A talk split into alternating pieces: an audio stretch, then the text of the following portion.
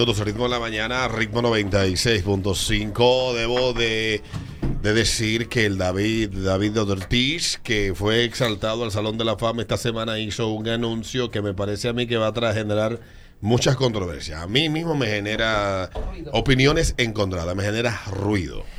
Eh, David Ortiz, ah, según dicen medios de norteamericanos, ha lanzado una línea de productos de cannabis. Sí, el Big Papi. Ay, Dios mío. Sí, de producto de... de Canábicos. ca- el cannabinol. ¿Por qué tú no me traduces esta vaina? Hoy Qué tú estás fino, sí, fino. Sí, sí, sí. Sí, hoy la, la computadora, el celular, todo está del diablazo. Déjame yo buscarlo por aquí. Aquí está la computadora, ¿qué te necesitas? Eh, no, no, no, eh, no, no es la vaina. déjame, Que lo puse en el celular. Ok. Espérate. Porque eh, ayer, eh, déjame ver. Ok, míralo aquí. A ver. Eh, esta no, esta no me interesa. Esta no. Esta Esta sí. Ayer fue noticia al final de la noche eh, el hecho de que David Ortiz lanzó una nueva línea de productos canábicos.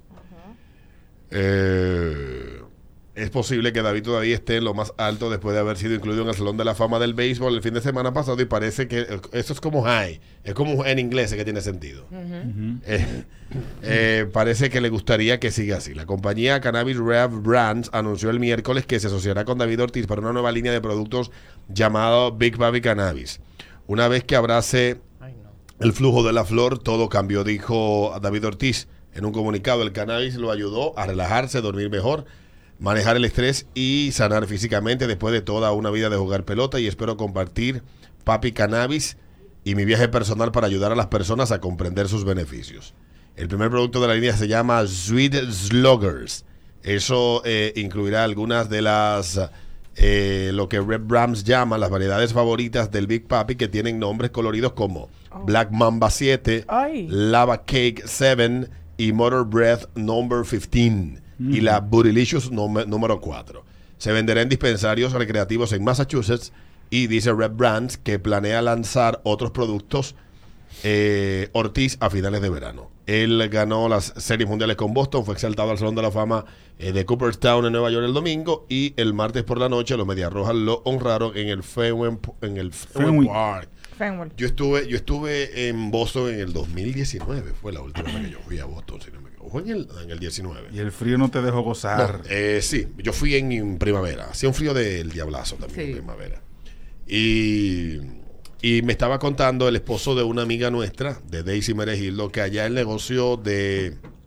¿Está casada ella? de- Sí. sí, el negocio de, de la, del cannabis en, en Massachusetts, después que lo legalizaron, se ha hecho uno de los negocios más importantes. De hecho, él estaba invirtiendo en la bolsa de, De valores. valores de Toronto, que hay empresas que venden, de luego de que se legalizó en Canadá, que hacen, negocian en la bolsa. No, una vaina así, él me estaba contando, pero dice que el problema que hay en Massachusetts es que aunque es legal estatalmente, ese dinero solamente se puede gastar y disfrutar Ahí mismo. ahí adentro porque sigue siendo un delito federal Mm. todo ese asunto del negocio con las drogas y negocio con la marihuana, Ajá, etcétera. se puede. A mí particularmente me genera ruido. A mí también.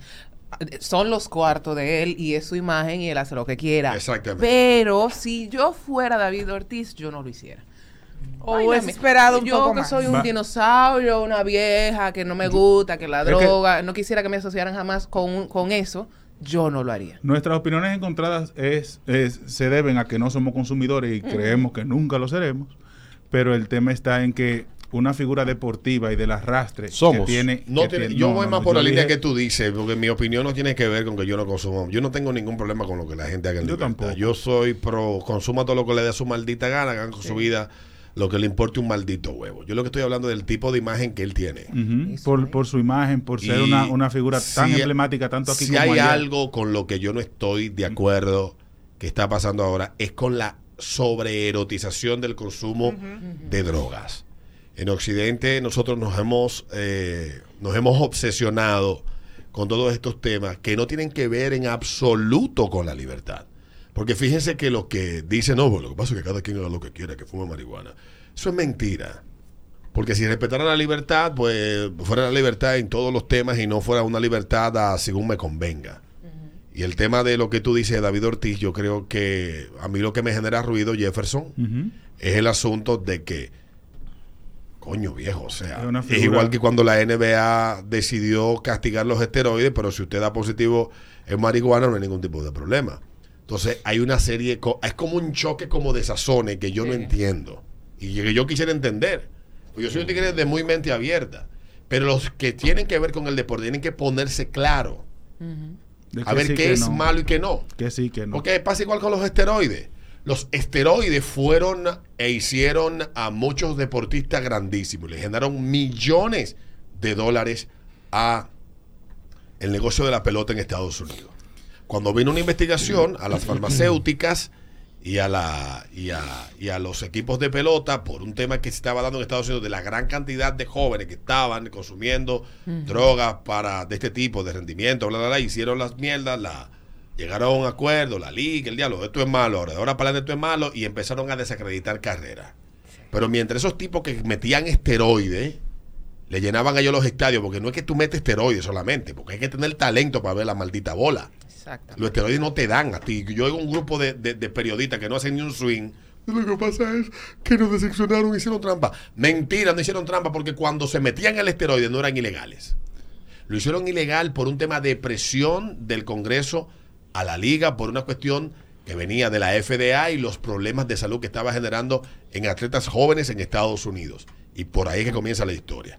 Entonces pasa igual con la droga. Ustedes se pasan la maldita vida entera diciéndole a uno que la maldita droga, dile sí, dile sí al deporte, no a la droga. Y ahora la los principales precursores de la maldita droga son los malditos deportistas y las malditas ligas. Eso es así. Entonces no me vengan con esos dos malditos discursos. Es que Porque es una relativización. Entonces, nunca fueron malas. Si los esteroides ahora son, nunca fueron malos, entonces, o eran malos antes, y ustedes hacían de la vista gorda, porque representaban para ustedes muchos negocios. Es que yo, de verdad, son las vainas que a mí me encojonan de, de, de, de- de este tipo de cosas. Sí. Eh, es un tema de doble moral, yo diría, porque yo me atrevería a apostar que el tema de los esteroides y los beisbolistas, hablando de béisbol, que consumieron esteroides que lo demostraron, se me olvida el nombre, este que, que, que jugaba en San Francisco, que dio no sé cuántos honrones, que los esteroides incluso le hicieron crecer hasta, hasta el cráneo. El tema de, de Maguire. Barry Bonds, tú dices. eh, a Barry Bonds, sí, gracias. Ma- Mark Maguire y todo esto, que revivieron el deporte, porque en ese entonces, con el tema de la guerra de los honrones entre él y Sammy Sosa y este hombre Barry Bonds, fueron que comenzaron a llevar gente a los estadios Sí. y la gente volvió a, a- a concentrarse en ese deporte. Si nos vamos al ciclismo, Lance Armstrong, que nadie veía Tour de Francia, nadie veía nada de eso, y por, Sí. y por las por la hazaña que, que él hizo consumiendo esteroides. Entonces, es, es un, es un doble discurso que no, no- que nos deja mal parado a, a todo lo que estamos viendo desde afuera, lamentablemente. Eso es así. Yo, honestamente, a mí No me da. David, y no lo hizo, Me da. No, él es libre ya y puede hacer consumir su una funda y Claro. tiene su dinero. Pero yo, honestamente, llegará un momento que, no sé, las generaciones futuras verán a uno tal vez como uno ve los locos años 20. Y uno mira para atrás 100 años, a 100 años para atrás, y uno ve todas las locuras que pasaron en aquellos años, tanto en París y Europa y en Estados Unidos, y uno dice, wow, pero ¿en qué estaban pensando? Luego de esa guerra mundial, el mundo como que entró en una euforia. Y luego vino el gran, la Gran Depresión y la llegada de los nazis al poder, y de ahí entonces la Segunda Guerra Mundial que sabrá Dios por qué, por qué creció y uno, y uno analiza eso y ve, pero cómo fueron capaces esas personas de matarse de esa manera y dejar 80 millones de muertos en todo el mundo. La guerra más letal, que uno pregunta eso. Y así tal vez dentro de 100 años las generaciones futuras verán para atrás y observarán lo que, si es que queda.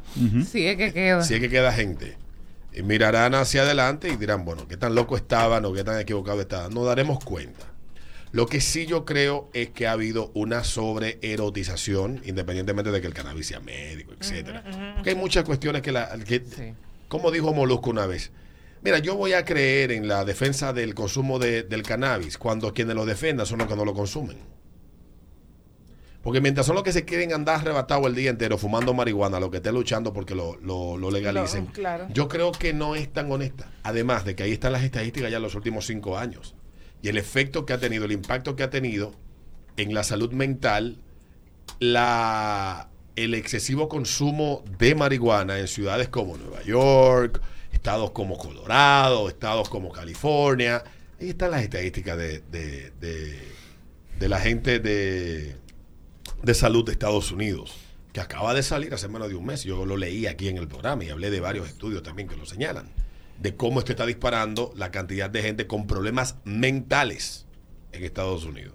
Entonces, se ve bonito, somos modernos, somos toda la vaina, pero yo de verdad no creo que, es, que tanto huela la flor. No, No. Yo él no lo hiciera. La Eso es flor mi huele percepción. muchísimo, pero él es él, haga lo que le dé su maldita gana que él es adulto. Y, y ahí se está poniendo en, en- en manifiesto el too soon. O sea, fue el domingo que, Ajá, que- ajá, que lo, ajá. que lo exaltan al Salón de la Fama y ya hoy esta noticia. Eso como que, ah. está- Debió está como fuerte. darle como un par de semanas, no sé. Too soon, too soon. Yo quisiera ver algún equipo de béisbol o de la NBA hablando de que lucha contra las drogas. Son unos hipócritas. Ahora ellos la apoyan porque son ya parte del negocio. Pagan publicidad y es casi ilícito.